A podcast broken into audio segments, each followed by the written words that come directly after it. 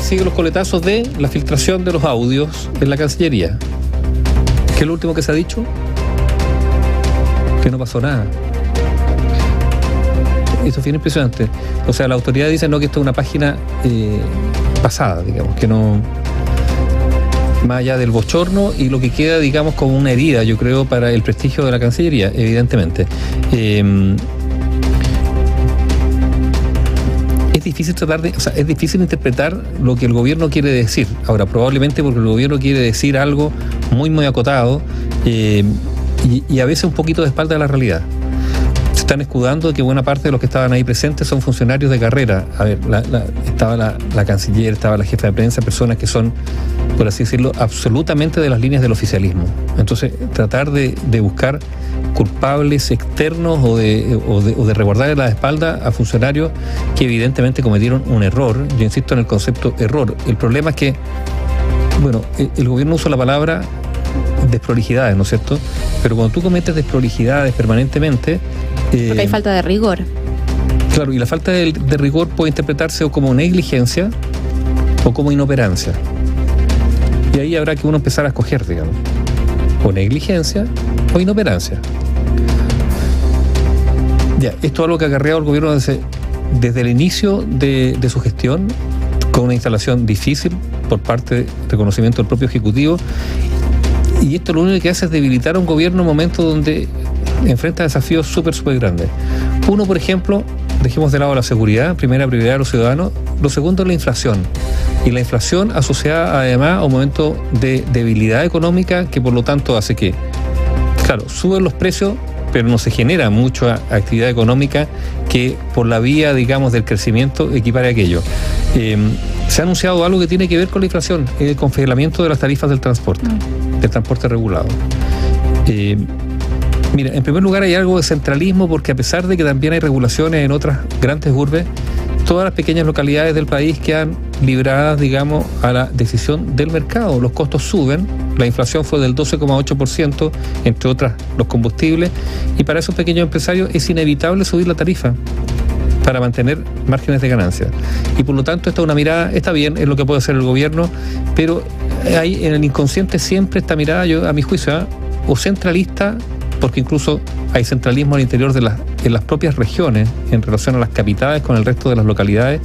Y claro, el, el transporte regulado, el gobierno va a decir, no tenemos nada más que hacer, pero ojo, esto, que significa por lo tanto un subsidio porque alguien va a tener que cubrir ese, ese déficit, se paga a través de impuestos. El gobierno mete mano al bolsillo y esos impuestos lo pagan todos los chilenos de todos los lugares, no solo de los lugares donde las tarifas pueden ser reguladas por el gobierno bueno, puede ser el IVA a servicios o una serie de, puntos que también se van a poner sobre la mesa. ¿Cuáles son los lugares, eh, Nivaldo, que van a quedar? Porque claro, hablan del transporte regulado, son varias ciudades las que dijo el ministro de Transporte, Juan Carlos Muñoz, eh, se refirió a el Gran Valparaíso, Gran Concepción, Rancagua, Antofagasta, Iquique, Alto Hospicio, Calama, Osorno, Valdivia, Linares, Castro, Villarrica, Punta Arenas, Tocopilla, Quellón, Chillán, Chillán Viejo, Quintero, Puchuncaví, Buimpaine, Lima, Cholmué, Tomé y Santiago. Pero claro, si nosotros hacemos una especie de checklist, ¿cuántas ciudades quedan fuera?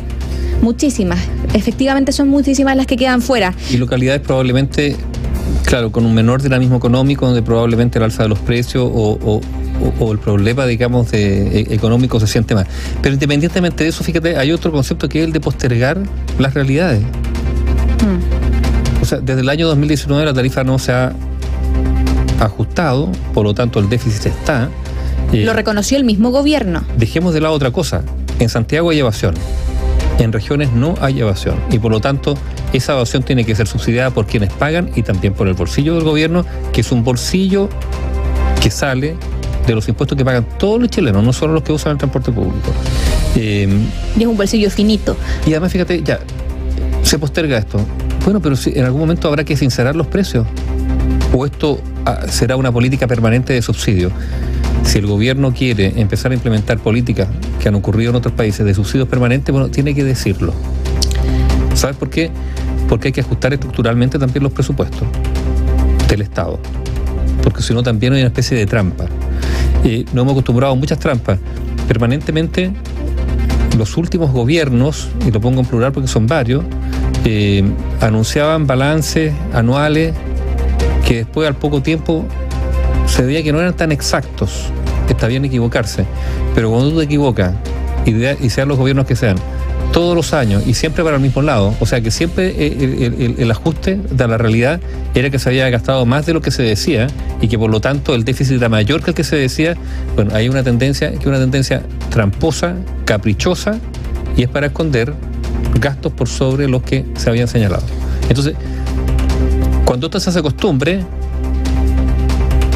la cosa no funciona. El punto es que hace un par de meses atrás, el mismo ministro de Transporte hablaba de que no era sostenible mantener el congelamiento de las tarifas porque todo está subiendo en el contexto inflacionario y había que realizar un aumento a las tarifas. Se dijo que durante el 2023 no se iba a mantener, ahora se realiza este congelamiento para todo el primer semestre.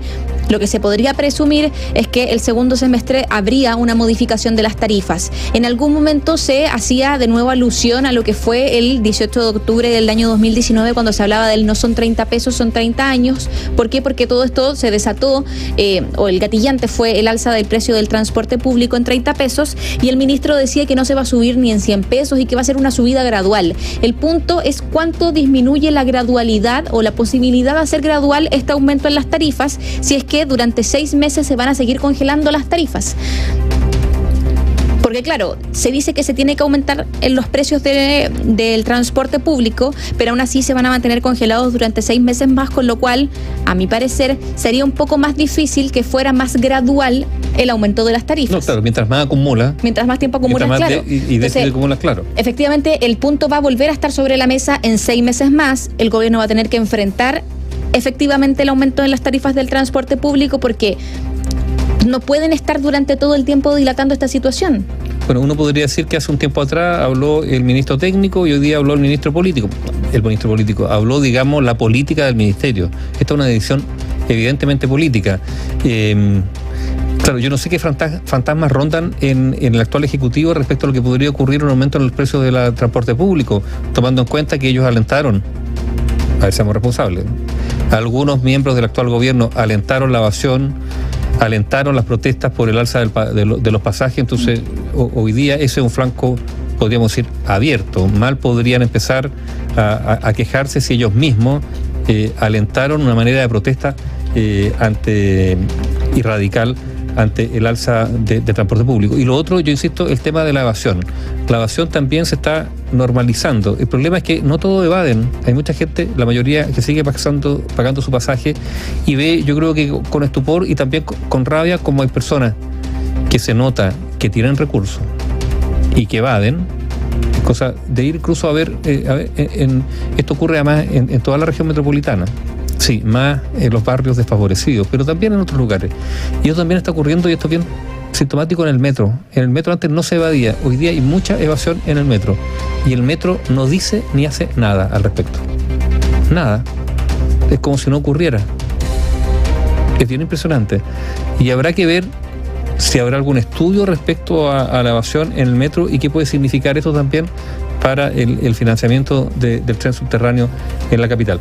Bueno, Sí, son decisiones políticas y tal vez esto se debe a que estamos ante un gobierno que políticamente está muy debilitado por todo lo que ha ocurrido, más allá del contexto que ya eh, hay elementos exógenos, todo lo que tú quieras, pero también hay elementos internos que lo hacen probablemente mirar con, con mayor preocupación algunos movimientos que, que podrían terminar siendo costosos políticamente o más costosos políticamente eh, en relación a lo que está viviendo. El presidente hablaba de que, lo que tú decías hace unos minutos atrás, Nivaldo, eh, de que efectivamente acá habían personas en esta reunión que no estaban o que no pertenecen al, al, gobierno. Claro, decía, es importante dimensionar que las palabras, las palabras que se dicen, las personas que estaban en esa reunión eran funcionarios de carrera de Cancillería, personas que habían trabajado largamente en el Ministerio de Relaciones Exteriores y en muchos casos con experiencia anterior a nuestro gobierno.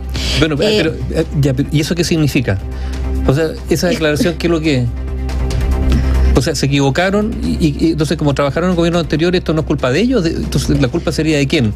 De, un ánima que quedó dando vuelta ahí de, los gobiernos anteriores. Es una explicación absurda. Ese núcleo, ese núcleo íntimo, cercano a la canciller, ¿por qué está ahí? Porque son cargos de confianza, de confianza política, bueno, profesional, pero también política, o si no, no habrían estado en esa reunión.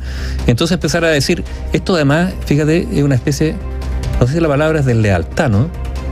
Cometió un error y decir, oye, no, no, pero si esta gente viene de gobiernos anteriores, así que como que no son responsabilidad mía.